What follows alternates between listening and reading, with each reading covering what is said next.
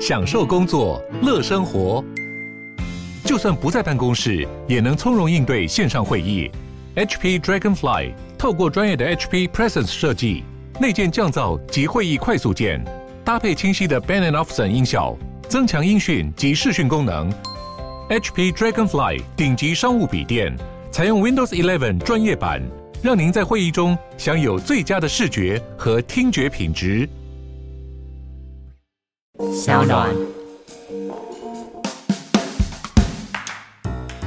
节目正式开始之前呢，我们想要请大家帮我们一个忙，那就是想要请大家填写法科电台的听众问卷，借此打造更好、更优质的节目内容。那法科电台的听众问卷连结在简介里面，我们会从中抽出两位幸运的得主来赠送秋酿慢慢的醋礼盒作为答谢，所以要麻烦大家可以赶快帮我们填写问卷哦。那今天节目就正式开始。Hello，大家好，我是法律白话运动的站长桂智。我们今天邀请到立法委员林长佐来跟我们聊一聊修宪有关的议题。那为什么会有这样子的一个议题出现呢？原因是因为我们最近在看新闻，法白其实一直都会在网络上搜寻各种不同新闻，然后关注一下议题的热度。我跟珞亦其实我们在另外一个单元政治归政治，我们会常常谈到修宪这个议题。那修宪这件事情，珞亦其实之前有跟大家讨论过很多次，就是还有它的难度啊，然后或者还有它的重要性啊，该怎么做啊，什么什么的。那我们今天邀请到林场佐 Freddy 来跟我们认真的聊，看说台湾为什么需要修宪？那台湾如果需要修宪的话，到底需要修什么？为什么我们现在立法院里面这么么多人来讨论修宪？其实某种程度上，修宪好像常常在讨论，就立法院以前的届期也都有讨论过，但从来没有付诸实行过。那最近我们发现到说，好像有一点契机的，是因为有一个议题好像朝野有共识，那就是公民权下修十八岁，所以大家就觉得说，好像这个东西是有机会的。那我们今天，我们先从这地方开始聊好，就是说，我们一直讲修宪、修宪、修宪。以你的立场来说，因为我看到你有提出一个人权清单这个议题嘛，就觉得说宪法应该要放入人权清单。是，那你觉得这个东西包含其他？你认为台湾到底宪法现在有哪些不足的地方，是需要大家来讨论、来关注的？呃，我想在讲修宪之前，当然要先讨论一下宪法到底是什么。就宪法怎么来的，对不对？对，就是为什么人民不会直接定法律就好了？为什么还需要一个宪法？或者说，呃，以前不是很多国家或是国王或皇帝，反正他会颁布一些法令，那这样就好了。那为什么还有行宪的概念？为什么还有清朝有宪法？清朝在最后想要立宪之前，其实也有法律啊。其实宪法哈，我们现在在台湾讨论的时候，通常会很简单，就直接讨论哦，就是因为关于领土啦、国号啦。因为讲到修宪，好像就是直接讲到关于国家正常化、关于国家的这个象征的议题。但其实，呃，宪法当然不是规定这个，在全世界有很多国家，它的国旗、国号、国歌这些不是放在宪法里面的嘛，对不对？那所以其实宪法最主要，它还是在规定人。跟统治者之间的关系，所以他从开始有宪法的这个脉络，当然是从一二一五年英国国王签署的大宪章，然后到后面一六八九年英国。光荣革命之后，威廉三世签署的权利法案，然后整个从这个脉络下来以后，慢慢有一连串的这一个宪政层级、宪法层级的法案，它是限缩统治者的权利，OK，保障人民的权利，就是说它不是直接进入法律的这一个层次，它是在讲住在这里的这一群人，他跟。统治者的关系是什么？怎么样人民的权利是不能被侵犯的？那所以说，这个时候在那个权利法案的时候，它就是包括说啊，国王不得干涉法律，非经议会同意，国王不得征税，国王不得干涉议会的言论自由，等等等等。然后后面还有一连串一直都下来，然后我觉得到了现在修宪的时候，我们回来想一下，呃，宪法是什么？呃，宪法好像我们平常生活跟它没有太大的关系啊，所以其实老实说啦，我还是要提醒大家，就是说，其实宪法它就等于是一个大的架构，那个架构框出了我们每个人跟统治者之间关系，这一个土地的这一群人民，他是什么样的性质？呃，这个国家是君主立宪还是一个民主共和？那另外当然牵涉到中华民国宪法，就是它是当初在这个中国大陆在一九四七年的时候。颁布的这个属于整个中国这个秋海棠，对秋海棠的一部宪法。那台湾人当时也有少部分的代表去参加，但是原则上它就是整个中国在中国大陆的那一个制定出来的宪法。它并不是为这两千三百万人他们跟政府之间关系定的，所以并不是。呃，好像说把一个十几亿人的宪法把它缩到两千三百万人的地方，它一样会适用，因为人的成分不一样。例如，我们有原住民族，对，原住民族的权利，它在国家里面，在进步的一些国家，它是准国与国关系。台湾在原住民族基本法呃里面，其实也有奠定类似的一个权利基础，但是我们没有放到宪法的层级，因为它是你要讲清楚说原住民跟这个政府的关系，于是。所有保障原住民族的权利相关的法案，它就有了一个宪法层级的一个定位。嗯，那为什么我们在宪法找不到？我们只有在增修条文的某一条里面去看到什么多元族群文化等等的保障，并没有去提到。呃，例如说在加拿大啦，在澳洲、在纽西兰，他们原住民族准国与国的一个关系，或第一民族的这个关系。这个就是因为他是在中国制定的宪法，他怎么会想到台湾的原住民族呢？当时可能还没有这观念。对，所以那尤其原住民族权利公约又是后来的事，是一九四七年之后的事。是。那所以不止原住民族权利公约，包括世界人权宣言、包括公正公约、经文公约等等，都是在中华民国宪法在中国制定的时候之后才出现的权利。所以为什么呃，我认为要有人权清单，也是因为在台湾的人民哈，你有的时候会发生。呃，自己的权利受到侵害，但是你在宪法的层级上面，你没办法真正的去找到保障自己。宪法刚刚说是保障人民不要被统治者侵害吗？对，所以要有一个清单，是说这些权利你不可以来侵害我。对，例如说像现在在这个经文公约啦或公正公约的后面的里面，其实有包括你的文化的权利啦，包括劳动的权利啦，包括你政治参与的权利。我们甚至于可以讲到说，像婚姻平权这件事，像婚姻平权在七四八号解释文里面的论述，它的论述是用现在宪法第二十二条的“凡人民之自其他自由及权利”。不妨害社会秩序、公共利益者，均受宪法之保障。也就是我们的宪法并没有保障婚姻自由，跟一些其他国家的宪法不太一样的地方。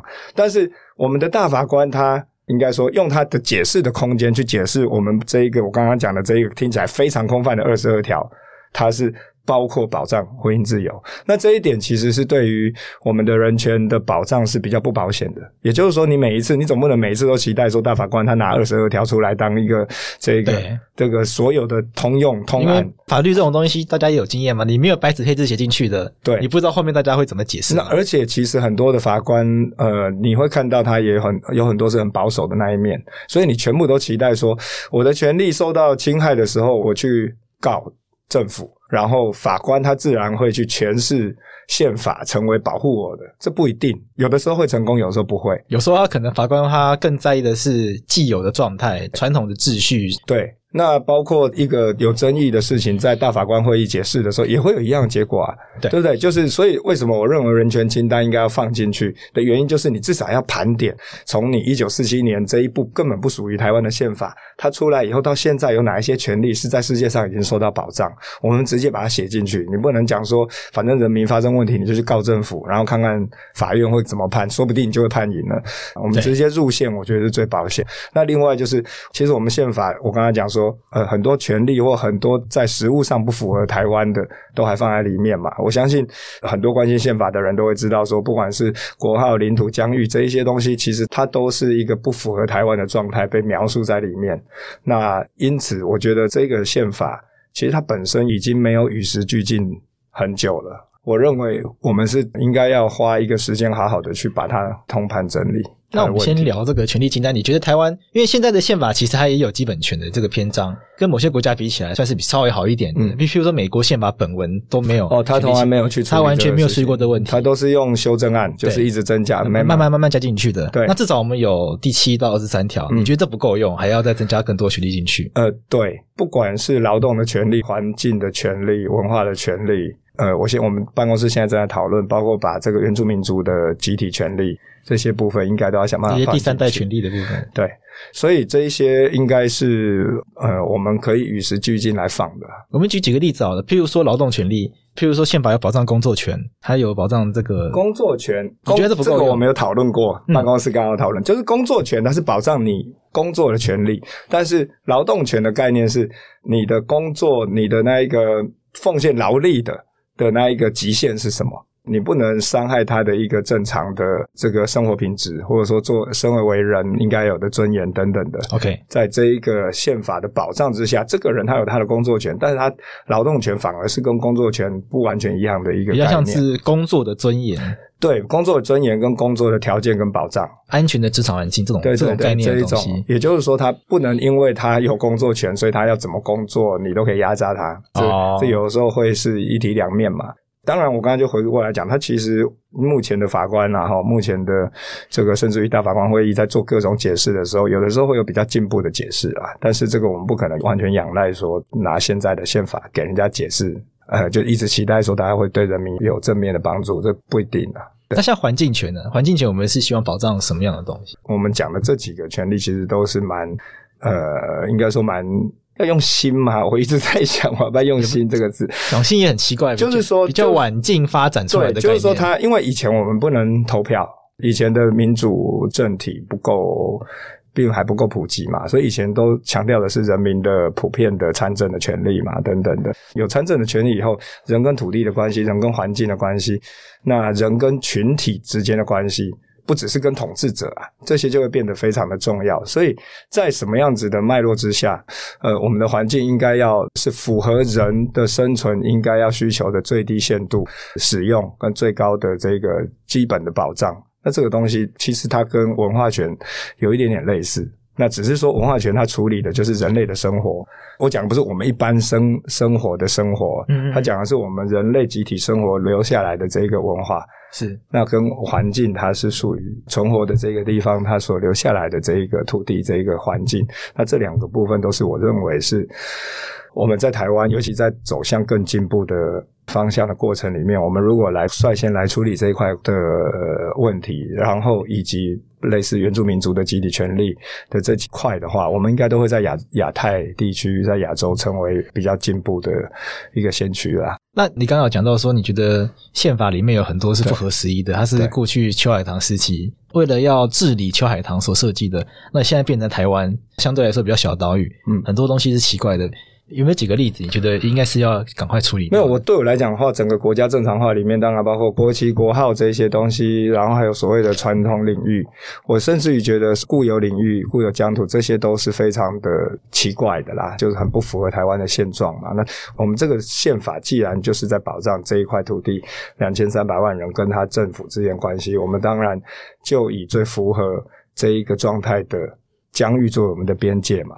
对不对？那你说的固有疆域，我之前咨询的时候也问，老实说，这个会产生的问题很大哦，不是我们现在想象的说，好像只有台湾跟对面中华人民共和国之间的问题哦。我们讲固有疆域，然后把领土分成自由地区跟大陆地区，那自由地区就是我们现在实质在治理的地方，对，大陆地区就是中华人民共和国那一个地方，不是这样哦。如果按照，不是这样子而已吗？按照固有领土的话，还有另外中国在内有十六个国家。都是我们的固有疆域哦，包括什么唐努乌梁海啊，包括外蒙古，哦、外蒙古大家比较知道，对，包括越南的某一块，印度的某一块，这个领土纠纷的部分，十六个国家，理论上这十六个国家，我们要跟他们交涉这一些领土，例如我们要去拿一个领土，我们自己所谓的中华民国领土观光的时候，你就不能找外交部谈啊，你应该陆委会去处理啊，嗯嗯，因为那个是陆委会的管理的，它是内政。嗯，我们应该是要分俄罗斯有处外交部跟俄罗斯谈的部分，以及俄罗斯里面俄罗斯侵占我方的啊，俄罗斯窃据 窃据这个大陆地区。所以我那时候有一次我问张小月，那个时候他是陆委会主委，我问他说，陆委会按照这个陆委会成立的这个宗旨，大陆地区不是只有中华人民共和国，其实还有十六个国家，十五个国家。那你有跟他十五个国家谈吗？这是你的法定职责啊。当然没有啊，但不可能。但是这就是这就是他荒谬的地方啊！所以按照法律来看，他应该要去做这件事情，可实际上不可能会去做。对啊，例如说我们去越南的时候，我们会说是去越南大部分的地方，我们就是外交部跟他谈。但是越南里面属于中华民国固有领域的大陆地区的那一块，就有陆委会跟他谈嘛。我们的台商在那里设，就是有陆委会去跟他。洽谈嘛？不可能，不可能，这很荒谬。对，所以这个宪法是不符合时宜，你也不可能从这个宪法到它下面的相关这些法律的规定，你真的照他写的这样子去执行，真的这样子去做政府的分工，不可能嘛？其实这个宪法哈里面有的问题很多哇，我我一想讲就有超多，再讲一个好了。例如说国会选制的问题，票票不等值的问题，现在单一席次的这个。选举以后，呃，很多的这个选区在当年划设的方式，导致每一个人的票的这个比重是不一样。例如说，在马祖一万人，他要选一个立委，对，他们每选上只要几千票就有了。那在我的选区中正万华三十万人哦，OK，三十倍。对啊，那我那一天听一个前辈在讲说，连买票的那一个价格都差多了，买票行情有差。在这个马祖的话，他一张票可以卖很贵啊，我一张票可是这个一万分之一的这个、嗯、的那个权重。对，在中正万华这种的这个买票手段，可能很快就杜绝光了，因为 当然就是说每一个区域它有一票。的这种概念，如果说你把它看到联邦制，也就是说每一个区域它有它的主体性，有每一个区域都有一席，对，它有某一种主体。那你要先看它背后的这个政治主体的状态怎样。例如说，我就赞成说，在某一些原住民族的区域，它人虽然少，但是我们要保障它的席次，因为它是一个民族，它是一个主体性的事。但是你金门马祖的那一个地方，它算一个民族吗？这个大家可以来讨论。OK，它已经不算是一个国族或民族，不是个 state。不是一个 nation，那所以我觉得在这个区域的概念，尤其以日本啊这些国家来看的话，我们在划分这个区域立委的概念上面，它基本上还是多少人要选一席立委的意思啦，对不对？对对对。那为什么有一些地方它是几千人可以选出一个立委？为什么有一些地方就要超过十万人，六位数以上才有？所以这个也是我们选制要处理。所以老实说，这个宪法我从很多的这个层面讲下来，大概没供或者人家讲没料。嗯。所以我觉得这一次修宪，我最主张的就是。我们不能再像二零一五年那一次修宪那么草率，然后草草结束就结束，什么发生什么事也不知道，然后就没题目了。对，二零一五年后来就没有消息了。对，我们要处理的话，就是不能只处理现在比较有共识的，像十八岁公民权这种，这个当然有共识，只是看我们怎么修而已嘛，把案子写好。其他的，我刚刚讲的，从国家正常化。到政府体制，不要忘记政府体制，除了国会的选制，然后还有废考监，然后甚至于包括这个内阁制还是总统制，这些都是可以讨论的哦。以台湾来讲，我觉得呃内阁制是某种程度保障本土政权，可以不会因为一次的选举。就有大的变化。内阁制的话，它是执政联盟的概念比较多，对对对，对不对？所以好，这是后话。也就是说，这些都是我们要讨论的。然后以及像权力清单，然后以及像是这个地方的分级，呃，行政区的分级，现在还是四级制嘛。那其实我们在这个也是等一下我们会聊到的哈，就是我跟一些跨党派的议员们。的合作的串联呢，他们就想要来讨论这件事。这个也是在接着，我们应该也会提这个修宪案。目前是四级制嘛，是省省还有省哦，省是被冻结，不是没有，它还没有被废掉。对，然后还有乡镇哦，那个乡镇很多地方还是用直选的。那也就是说，呃，乡镇里、村里这些哈，怎么样能够是变成变二级制，变比较单纯的一个方式，那类似日本的那一个结构就好了。这个是我们跟几个。呃，议员们正在讨论的，所以其实要讲起来的那一个层次，真的是还蛮多的啦。就是因为刚刚讲了很多这个 很多很根本性的问题嘛，那我上我上网看很多资料，就看到说你其实你觉得最根本的做法，应该应该应该也是你个人最主张做法，应该是直接制宪，对不对？对。那那对听众朋友来说，可能不太知道差别在哪里。就制宪跟修宪都是宪法，一个是制定新的，那制定新的为什么要那么麻烦？把旧的改一改，比如说把那些国号什么旧的都把它改掉。那问题不是也可以解决吗？制定新宪其实是有一些国家，像冰岛的话，在它那个那个发生金融风暴之后，其实他们就重新制宪了嘛。哦，真的，金融风暴让他们重新制宪，对，他们之后就重新制宪了。所以这个倒是大家可以去看一下，这个真的是你要解决一个根本性的问题，制宪真的比较快。那制宪会是什么样的过程呢？嗯、包括中华民国也是这样嘛，哈，你就是在全国的行政区域开始推制宪代表，可能有好几百人，顺便上千人，然后推出制宪的代表以后，那就类似立法院这样开始开会，开会以后，然后走过某一些阶段以后呢，最后完成一个新宪法就公布了，或是你还可以公投啦，看要不要公投。但是就是这就是一个不是由立法委员来处理，也不是交给这个行政官员处理，而是在组织一个为了制宪。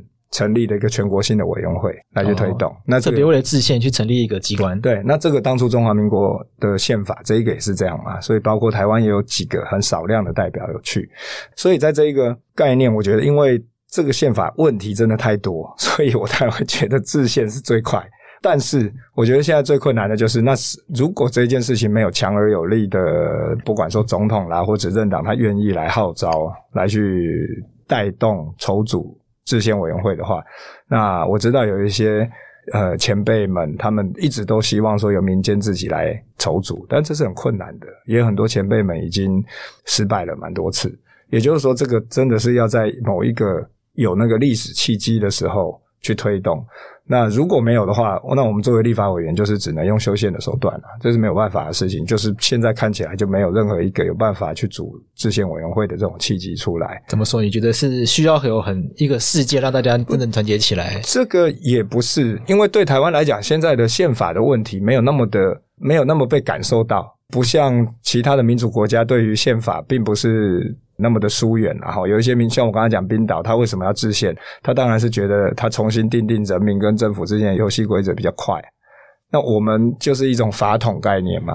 你看之前为什么会多次的修宪都只能修在增修条文？我们不止没办法，应该这样说，我们不止要制宪很困难，我们连要修宪要直接修本文都很困难。我们要用增修条文。这我也是我我很好奇的，就是我大一在学宪法的时候是要学宪法。然后去对照后面很多被增修条文废掉的东西，嗯、就宪法本文是从头到尾没有改过，所以你要去对照增修条文，而且增修条文不是只有一次，对，彼此之间可能还会再改，对，对，所以那个学起来很痛苦，就是说。一堆条文，后面会写前面那个被我改掉了，对，然后一直去推，一直推。然后什么本文哪些已经冻结了？对对对，所以只去看宪法本文其实是看不到重点的。对，为什么会是这样子个模式？因为因为那个本文从有前面国民党在推动修宪的时候，他认为这个是一个法统嘛，他如果去改本文的话，就好像是把以前这个从中国带来法统全部把它翻掉了嘛。但是这个老实说，这对台湾人来讲关我们什么事啊？因为这个宪法就像我在定一个两千三百万人跟政府之间的关系而已，哎、啊，你从那边带来的就跟我无关呢、啊。法统是指什么？就这个是一个神圣的由三十五行省定出来的一个本，OK 的一个文本嘛，这个就像行诸白一样嘛，这个当初的这一些神。帮我们定的一个本文，怎么可以去改它呢？对不对？嗯、你才两千两千三百万人的台湾人，就想要去改一个三十五行省这么伟大定出来的这一个宪法？懂懂懂。这个对我来讲，我当然听不下去嘛，对不对？我相信对应该对正常人来讲都会听不下去。别人修宪这么简单，我要改一个宪法的本文，在台湾就要遇到这么多的困难。你跟全世界任何一个国家讲，他都会觉得蛮天贵集中代级，这是什么意思？那今年像这一次这一波讨论修宪的热潮起来，有有讨论过改变这个修宪的方式吗？就不要再用增修条文了。呃，我自己的办公室现在是比较 favor 比较。喜欢去改本文呐、啊，所以我们现在接着也会在修宪的审议过程里面，我也会去做这种主张啦。是就是说，要不然我们就直接改本文嘛。是，哦，对啊，那为什么要用增修条文的方法？就这个法统没有那么不可侵犯。是，但只是说工程啦，哈。我想最好的方法当然就是整个本文拿来改，然后把增修推文也都改到本文里面去，对对对这样就以后就只有一本而已，没有在那边看哪一些本文已经冻结，所以要看增修就没这个问题。这个最受惠最多就是法律系学生，因为这样学宪法简单很多。对啊，因为那边对照来对照去的。但是这个呃，我还不太确定，因为修宪委员会刚组成嘛，哈，那现在才刚开始要，都还没开始，连程序都还没开始审，所以我们可能会先看程序会是怎么走。这修宪委员会是每一次的届期都会有？没有，没有，没有，没有，上一次就没有啊。其实，所以我说这个真的是这一届的一个历史契机。如果上一届的历史时刻是婚姻平权的那个时候，我觉得这一届就是修宪案了。这一次为了修宪，所以组成修宪委员会，然后接着又有很多的题目。我真的不希望说我们只是聚焦在了十八岁啦，或是有共识的这个题目。嗯、有共识的题目反而是最不用讨论的。对，因为已经有共识了嘛，对，其实就做了，只是文字怎么写而已。对，那没有共识的部分，我希望可以留下一个很好的内容，就是至少我们要让未来还要继续做宪改的朋友，他可以从立法院里面拿到一个很完整的文本。哇，有这么多的问题，被立法委员以及公听会找来的专家学者、各方的代表都来把这些问题梳理了一遍，超棒的教材。未来要推宪改的人，他不用从零开始。有人帮我们去想了一个好的东西，那他因为什么原因没过呢？可能是因为需要四分之三出席，四分之三同意，这个也是世界上算是很高的门槛，然后对，那但是至少可以让人家知道，诶，说不定有一些题目是过半都支持啊，只是因为以前有一群立法委员把它弄一个超难的门槛，让我们过不了。嗯，但是我们可以知道方向性的一个 vision 嘛。像除了这些以外，你觉得有哪一些是你觉得重要的，要继续推的？除了刚刚讲的这些以外，譬如说像考试院跟监察院废除这两个部分，这个当然这一次到底是不是完全没有机会了，我不确定啊。国民党好像内部没有。还没有一定的意见。对，目前我我也是找不到。对，那我认为其实监察院如果废掉，应该就是还是要保留人权委员会啦，要有一个到够高度的一个人权委员会。那考试院当然没有什么问题，我觉得这应该毫无悬念，就把它并到行政院里面就好了。这个应该也要持续去推啦，很少人像我们这样子是一个很不正常的三权分立，因为它不是三权嘛，它是五权，对，是国父遗教，对对对，对，所以也是一种法统啊。所以你看，谈到这个国民党在上一个会期的时候，明明是占领主席台，每一个人手上都还拿着废考监的那个牌子，对啊，现在他们突然有一些委员又翻案了，说没有，他们没有要废考监。我觉得这真的是让修宪的过程。很麻烦了，就我们也不确定你到底主张什么，但是你又占超过四分之一的人。哦，对。对，因为要四分之三同意嘛，对，啊，你就占超过四分之一，我们就是没有四分之三呢，那我至少要确定你在想什么，我们大家来讨论一下啊，结果你们又分裂，又一下支持，一下反对，我觉得这也是会接着修宪的过程里面比较棘手的地方啦，就是这个超过四分之一的这一群人。他们要怎么说服他们来开会吗？对对，来开会，以及你们的主张是什么？你们可不可以不要变来变去？我觉得像 Freddy 你自己是赞成废除监察院。我们先不管考试院了，因为考试院通常大家没有。我我赞成废除监察院，并且把监察院监察委员的这个调查权、弹劾权，把它合并到国会里面，由立法委员来行使。一般国家的国会通常是这样了哈。那你当然还是可以有一个监察的一个 audit。的一个 committee 在国会里面，好，专门行使监察的跟调查的一些，这个就是看每个国家的设置不同，它基本上会在同一个 body 里面，那那个 body 里面有一个处理 audit、处理监察的。你现在整个把这个调查权啦、这个弹劾权这些抽离出国会，其实我们在行使预算啊，在行使在。监督的时候，其实就会有一些问题。你觉得你有遇到什么样的困难？没有，例如说，呃，监察委员他可以直接去调查行政机关的一些问题啊。嗯，但是我们呃立法院的话，就是只能去这个所知啊，去跟行政院要一些资料。他给不给你？他有很多理由啊。哦，他可以不给？对啊，但是监察委员基本上他他直接进去找资料都可以。哦，可以直接破门而入去向，不要讲破门而入，比较没礼貌。比较像检察官到那边去，对，监察委员的权力会比较大。OK，因为他还可以像入场权，他可以直接到现场去索取他要的资料。所以我们没有办法像其他国家的国会议员，就是说在监督的时候可以有比较完整的权利，武器比较没那么多。对，对，另外就是这个一体的两面监察委员也因为这样子，他有一些困难了。例如说，他今天他看到这样的资料，他觉得这样子是不对的，然后但是他想要用冻结预算的方法来处理你，删除预算的方法来来处理这个案子，他没办法，他没有预算权啊，他也没有武器。对啊，所以大家一人一半，就是一人事情做一半更少哦，因为你拿了一半的武器，不代表你就能够达到一半的效果。但是我觉得人权委员会还是要要存在，所以这个人权委员会是大家可以讨论。监察院的人权委员会是今年新的一个 committee。那这一个人权委员会，它要因为是要到国家层级的独立机关，所以放在监察院里面本来就是一个还不错的想法。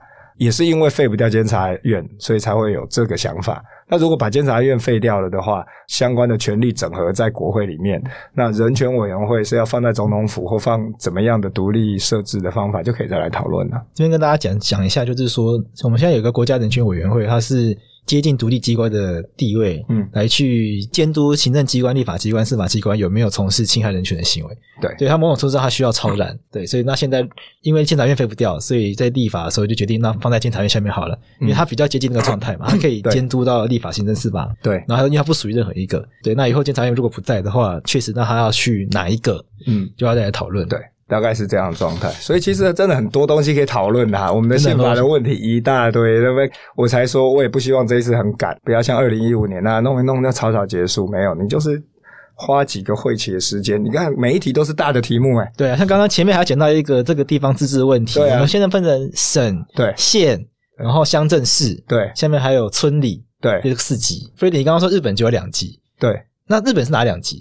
日本就是州跟郡吧，反正就是这四个被简化成两个。对，那这样你会比较好吗？你觉得会有什么样的好处？就会跟我们今天还会讲到另外那一题，就是这些跨党派的议员们，大家串联起来，这一题要由他们在第一线来讲，会最哦，对，因为我看到资料说，你现在跟这些跨党派的议员，嗯，然后有一些串联嘛，说希望大家一起来思考哪一些台湾的重要议题要一起来推动。对，那这一题跟他们就会有关系，那非常有关系，因为对他们来说有什么实质的影响？呃，至少就是说，从他们第一线里面给我的回馈的一些声音，就是有一些村里长，他也是用民选的，他也觉得他很大，他不想要贯彻这个呃县市首长的这个政见。基本上，那个基层的这个社区型的这一个干部，他应该是要去想办法，让本来这个民选的市长或县长，他的一些政策能够贯彻。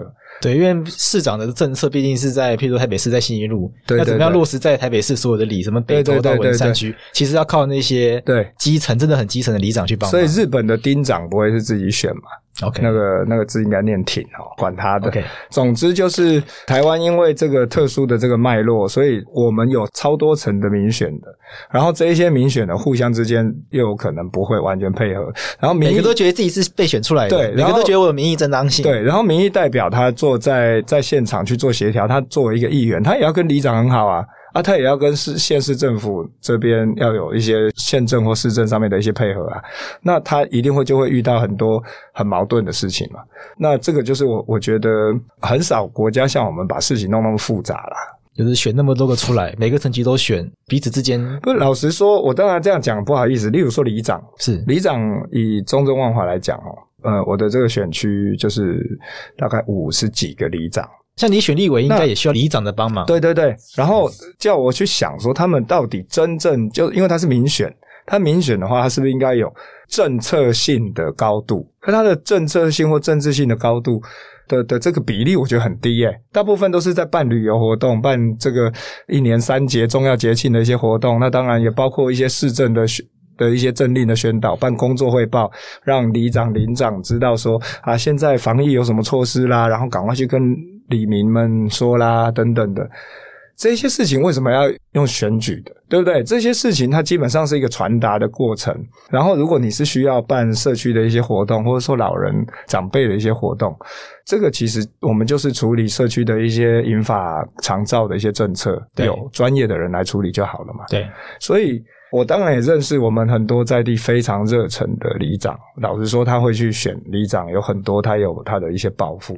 但是，毕竟这个工作并不是真的到政策性的那一种。你老实说，你一个里的资源多少？那里长他只有事务费，你又不能造桥铺路，对不对？对对对。呃，这也是我们分级制度上面的一个问题，而且还有省冻掉，那你又放在那边。然后之前省政府其实都还有编预算，可能现在大家不知道，那是在我上一届的时候一直不断的咨询要求，那最后赖清德那个时候是院长，他才把省政府的预算归零。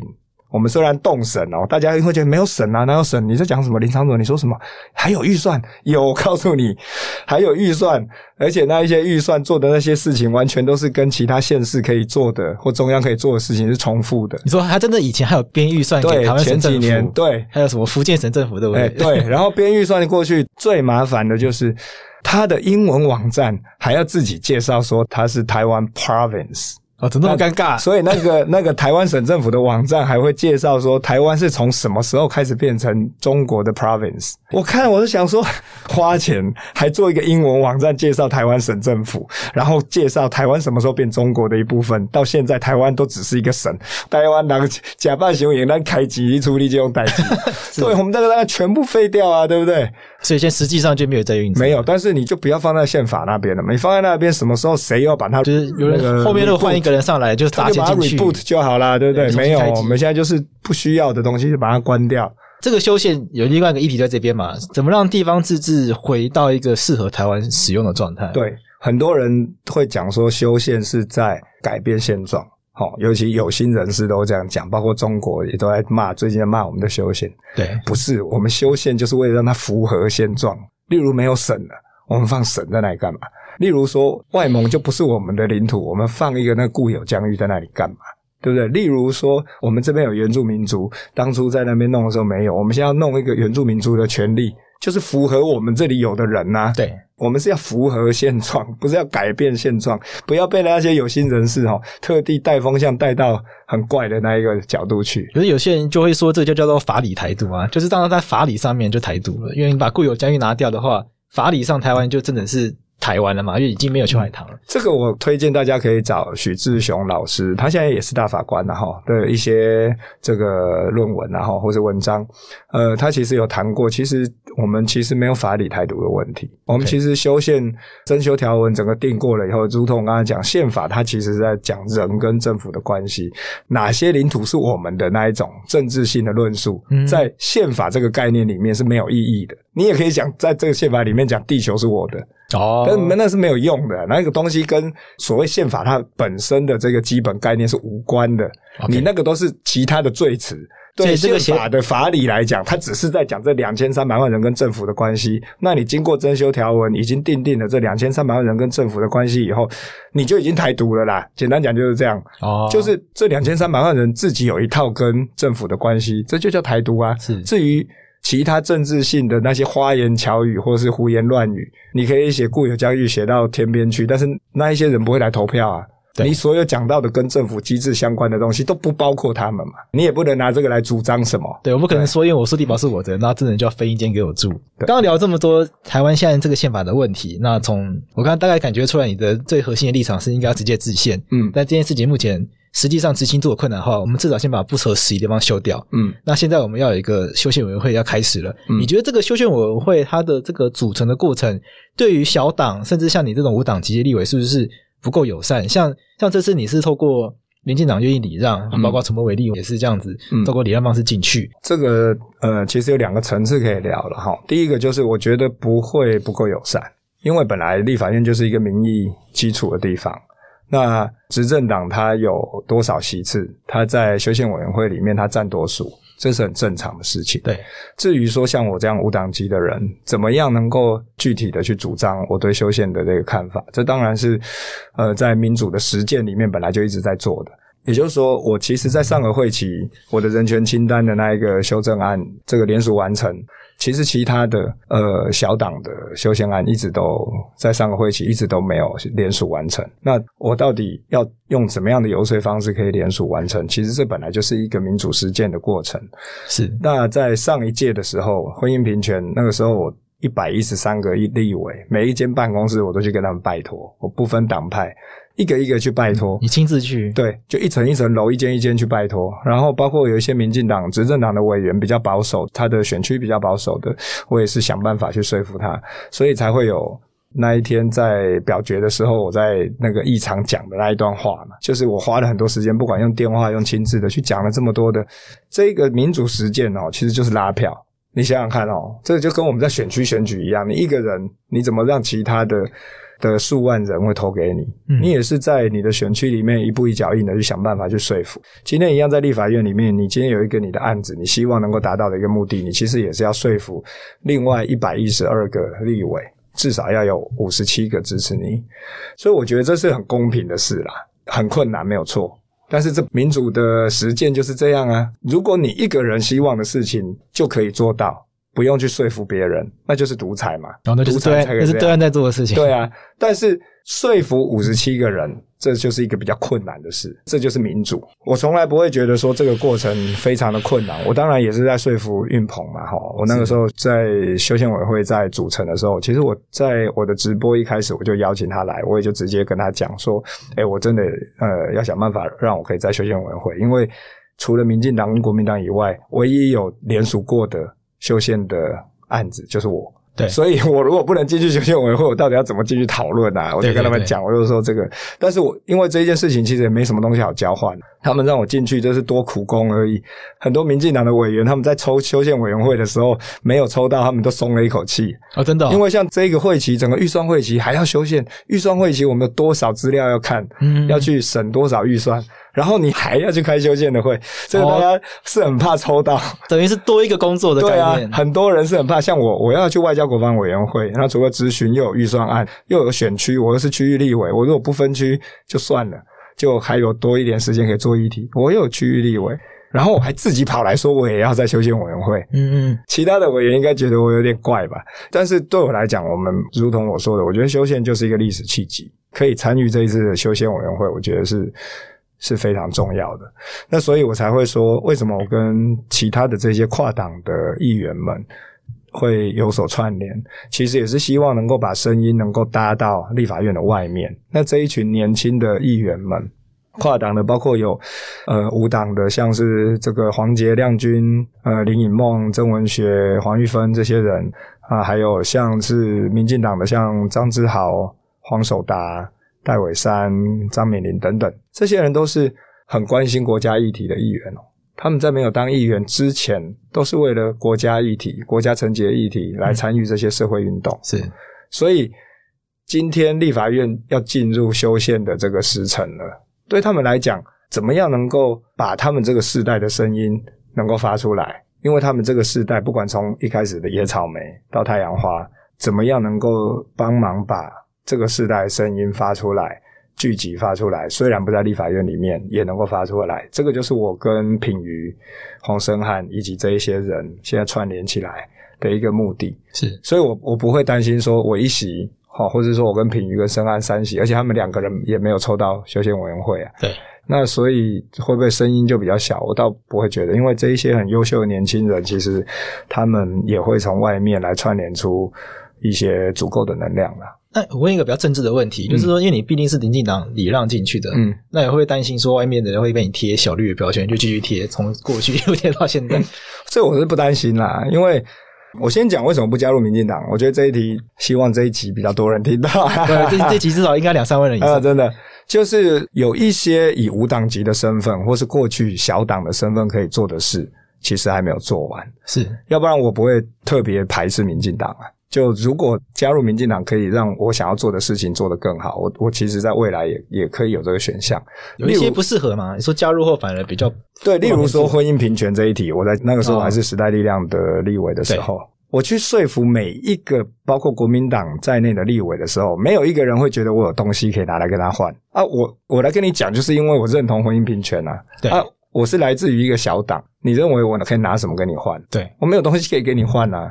这个单纯的谈说，这就是我们的历史时刻。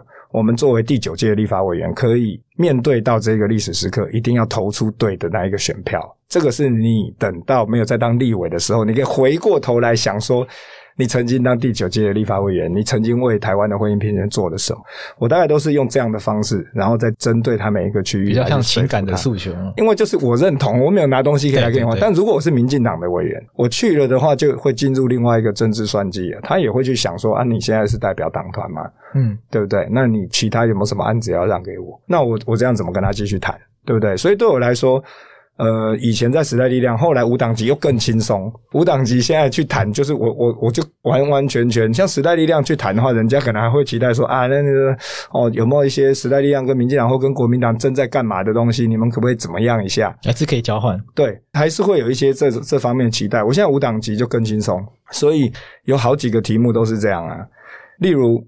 香港连线，我们现在国会里面有个香港连线，嗯，那个香港连线是。今年我连任以后，香港包括资丰还有许多民主派的议员来台湾的时候，跟我讲说，希望新的香港连线是在立法院真的可以跨党派，因为上一届不是这样的，上一届后来人越来越少，那这一届，所以我用无党派的的这个身份，我就。争取到了，包括国民党跟民众党也都在香港友好连线里面。所以当港版的国安法通过了的时候，我们那一天发的一个声明是，包括民进党、国民党、时代力量、民众党，我们这个整个香港连线谴责中国政府是第一次跨党派，真的就是所有党派一起来做这件事情。对。那所以知峰非常的高兴，他那一天就是直接用这样子的，不要说知峰了，就说至少香港的民主运动的这些人士，他们就用这样子台湾组成的这样跨党的这一种连线，可以去这个应对这个运动上的需求。要不然，他们每一次在做这个国际串联的时候，中国政府都会说啊，你这个就是蔡英文搞的鬼。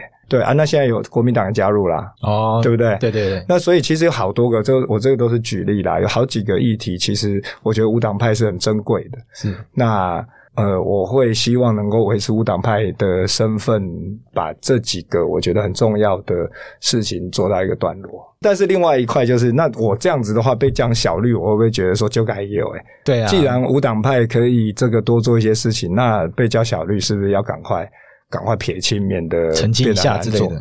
其实我觉得这没有办法，就小绿这个标签太没有定义了，我连要反驳我都不知道怎么反驳。OK，如果你说绿的意思是本土政权，那我觉得我不只是小绿啊，我觉得我是绿的这个墨绿，不是，我是绿的主力啊，我怎么会是小绿嘞？哦，懂你是主力军，我认为我是最有战力的，我是最有战力的。如果绿代表是本土的话，哈，有所谓的民进党啦、台联啦等等的，这个只要是认同不是台湾不是中国一部分的，就是是绿的的话，那我觉得我是主力，我怎么会是小绿而已？对对对。但如果说绿是呃民进党。就是代表民进党，它不是本土。那跟民进党比较好的，就叫小绿或是绿的侧翼啊等等。我觉得这样子就会很难定义。例如说，当初我还在时代力量的时候，并不是只有我一个人会去赞成民进党的提案嘛。也就是说，赞成民进党的提案跟反对民进党的提案，其实是呃时代力量里面几个立委都会有类似的一些表现。对，所以到底你要怎么样去评估说？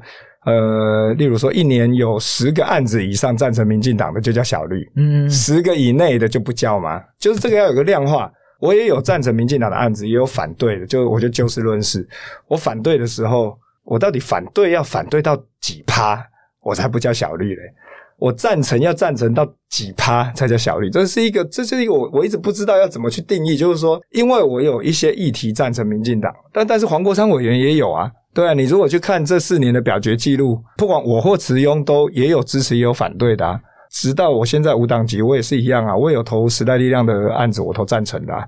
所以我，我我只是要讲说，这个我就不会想去回应了啦。就是我非常小绿这个，我觉得这个好难。通常这个会是某一些有心人士他故意贴标签啦。是对。再问另外一个面向的，好的，就是首先刚刚说这个，你说你在做这个提案的时候，你一个委员一个委员去拜访嘛？嗯，那你拜访到时代力量委员会尴尬吗？不会啊，不会啊，时代力量委员的他们就有三位嘛。那婉玉之前也有案子，我也签啊，他也我也联署啊。那我所以我不太会不太会有这样子的问题啦。我觉得连国民党都可以去问了，时代力量为什么不能问？呃，这样讲好像也是，对啊。对啊所以，我这个人本来就是这样啦，所以被被讲小绿，我也就想说啊，算了，没差。那接下来这个委员会，他真的要开始启动之后，你是说他还没有讨论出要怎么做他这个程序？嗯就现在还在讨论程序的阶段，也就是说，我们要怎么分主题，要怎么样讨论，要讨论分成哪几个阶段，公听会要怎么办，这些都是相关的程序的问题。哦，okay. 所以我在这一块，我就会主张，希望能够比较有充分的时间，让各界都可以参与了。可是我看那个立法院议案的系统，已经很多。修宪的议案出来了，对，已经不少的那个成案就是在那边了。对，这还没有修宪委员会，可是就已经有一堆议案跑出来了。这是这一届比较特殊的状况吗？对，这一届应该从上个会期就开始有点这个气氛，觉得好像是。应该会成立修宪委员会的感觉，所以就大家就联署要四分之一，耶，要超过四分之一，跟一般的案子不一样哦。四分之一是二十几人吧，那个一般的案子只要十五人以上，哦，人比较多。对，所以其实联署修宪的案子并不简单。那会这么多人开始提，大概就是因为有这个气氛了。最后还是想问看，就这个气氛为什么是从何而来？就是说是大家终于开始感受到这个。现状跟法律规定的，嗯，倒不是，我觉得主要是十八岁这一题，在选举的时候，这个包括吴怡农啊，包括有一些，嗯，我那个时候自己也有出来讲啊，就是十八岁的公民权这一题，在选举过程有被讨论到，然后所以选举完了以后，有一些委员跟包括民进党党团，呃，也开始感受到说，哎，这一题可能不处理不行。那有一些民间团体也开始游说，所以他就变成从十八岁公民权的这一题开始往外面长大。就是说，那你既然要成立修宪委员会，我们没有必要去讨论没什么没什么好讨论的事嘛，是吧？哦、这个就已经是一个大家都会赞成的事。那所以才会越来越多，越来越多。那既然既然历史给我们一个这样的机会，我们当然应该要把握这个机会来好好讨论宪政上的问题。我想十八岁这一题，我们还是简单讨论一下好了。就是说，我自己觉得有趣的是，为什么是十八岁？有些国家是十六岁，那我们现在二十岁，那其实往下往上就是差两年三年。就是说，二十降到十八这件事情，还有什么重要的？我觉得，我觉得二十降到十八，以目前来讲啊，哈，也只是说全世界的一个重要的趋势嘛。台湾大概是少数还有维持在二十岁的，其他都已经十八岁。那呃，人民的社会参与其实现在年纪越来越降。所以我，我我个人是认为，我们应该是直接把年纪的这一块把它删掉。那也就是说，你在法律上面去定，那未来到什么样的状况之下可以再往下修？是对。所以我我个人认为就不用特别，要不然你每次都要用修宪的，我觉得这把修假的。OK，我们最后这样整理一下，就是说以你个人来说，接下来这个修宪这个议题开始跑啊，那很多我们这边听众，甚至是很多网友啊，你会建议大家说，因为哪几个议题是值得关注的？你自己觉得哪一些是重要的？我觉得超多都重要，超因为因为就太因为太多了，所以我们试着给大家要命啊！我觉得应该这样说啦，我们不要直接进入说，所以哪一些是重要的，因为直接讲哪一些是重要的的话，可能会遗漏掉其他的。我觉得最重要的是大家开始做国家的想象，那这也是我跟这一些跨党的议员们串联，我们现在希望的就是，我们应该先想。未来的台湾，我们希望它长什么样？所以我们才来做这个阶段的修宪。我觉得大家可以去想象，就是这个未来二十年，你你对国家为什么要有国家？为什么要有政府？然后你认为台湾现在有什么问题？那一些问题是不是制度上面可以解决的？不只是法律哦，而是大的这个制度上面是不是可以解决呢？那如果可以的话，我们现在应该可以把它做成什么样子的宪政的？架构，那我相信有很多人会站在自己的角度，会发现不一样问题。例如说，我刚才讲的，你跟政府有互告的，然后政府没有保障你的人权的，某几个现在近年来发展出来，这几十年发展出来的权利，你没有被保障的。还有一种就是，呃，你可能是特别的族群，例如原住民族，那你发现你被做很奇怪的限制，我们就先不要讲到这个国与国或第一民族的这个关系。我就举个例给大家听听看哈，各位可能不知道原住民族他在这个所谓现在被分成三原跟平原哈，山地原住民跟平地原住民。的这六个保障的席次以外，住在中正万华的原住民他是不能选中正万华的立法委员的哦，哦真的，他自己也不能选，他也不能来投我，他明明他在那里住一辈子也不能，他只能去看他是哪一族去投。山地原住民或平地原住民，就是即使他住在台北市，对，他拿到也是山原或平原的选票。对，所以他真的跟我以为不一样。所以他是多一张。对，所以本来的概念是要像你讲的这样啊，就是他因为是原住民，所以他必须要有一个他的这个传统主权的代表性的人，但他也要有区域的代表啊。所以他的传统的这个民族的这个代表呢，他应该是要保障，也就是说，我们至少会保障有这些原住民，因为你必须要有一个主体性的一个代表性。但是你不能限制他在区域里面的参政啊，这个才叫保障。你现在变成原住民至多六席，诶你知道这个意思吗？除非有一些其他的政党，他在不分区里面愿意放原住民，要不然就是至多六席。这怎么对呢？本来我们的概念是你至少六席，对不对？其他的地方你还是可以跟客家人其他的地方一样，但是因为你是原住民族，你的主体性有别于其他的多元族群，所以你至少六席。其他地方也 OK，就现在是反过来，你至多六席，因为他不能选，对不对？对，他不是没有选票，他也不能参选。对啊，所以我只是说，你每一个人哈，你可能都不会发现我刚才讲的这些事。你看你是什么样子的身份，什么样的角色，你跟政府之间有什么样的关系，然后你觉得这个关系怪怪的，然后你去想说，有一天我们台湾变得很好的话，它是长什么样子的？呃，能够保障哪一些权利的国家，然后以及你觉得哪些狗屁倒灶的事情会不见，你就回来想说。它刚好可以对应到我们现在宪法上面在讨论的一些事，嗯，那你就去关注。那我觉得这个宪政的改革是一个国家想象的层级，它不是在处理这个罚单最近收到比较多的这一种你的生活上面平常的这一些柴米油盐酱醋茶的事，这就是代表你跟这个国家的关系。我觉得会，我们人生也没有那么太多时间在想想象这个国家的图像。对啊，那你可以花一点时间来想想这个，然后再倒推回来说，所以我们人跟政府的关系，我希望它是什么？希望大家去想看，就是到底台湾需要一个什么样的政府？然后我们我们是不是还是我们是不是真的需要监察院？监察院到底需要做什么？对，或者是说我们是不是真的需要里长、乡长、村长、县长这么多长，嗯、然后每个都去选，然后选出来彼此之间可能意见不合？对，我们到底希望我们的国家、我们的政府长什么样子？对，这才是这次修宪中可能一个最重要的课题。对，那。有一个是我们自己法白在讨论这次节目的时候，大家有一个有趣讨论是说，因为我知道你的目标是制宪嘛，嗯，可是你会不会担心说，一路把中华民国宪法如果修得越来越好的话，嗯、是不是台湾人就习惯这中华民国框架？那譬如说蔡英文总统他国庆演说，他就一直说中华民国台湾，中华民国台湾嘛，那久而久之大家都这样习惯的话，你担不担心这样的状况？你怎么看中华民国台湾？我认为这个会是一个过渡啦。就是中华民国这个词，毕竟不是出现在我们日常生活里面很多的一个词。我们会讲各界的优秀的人，我们会称呼他台湾之光，不会叫他中华民国之光，也不会叫他中华民国台湾之光。那出国人家问你说 Where are you from？你会说 From Taiwan 嘛？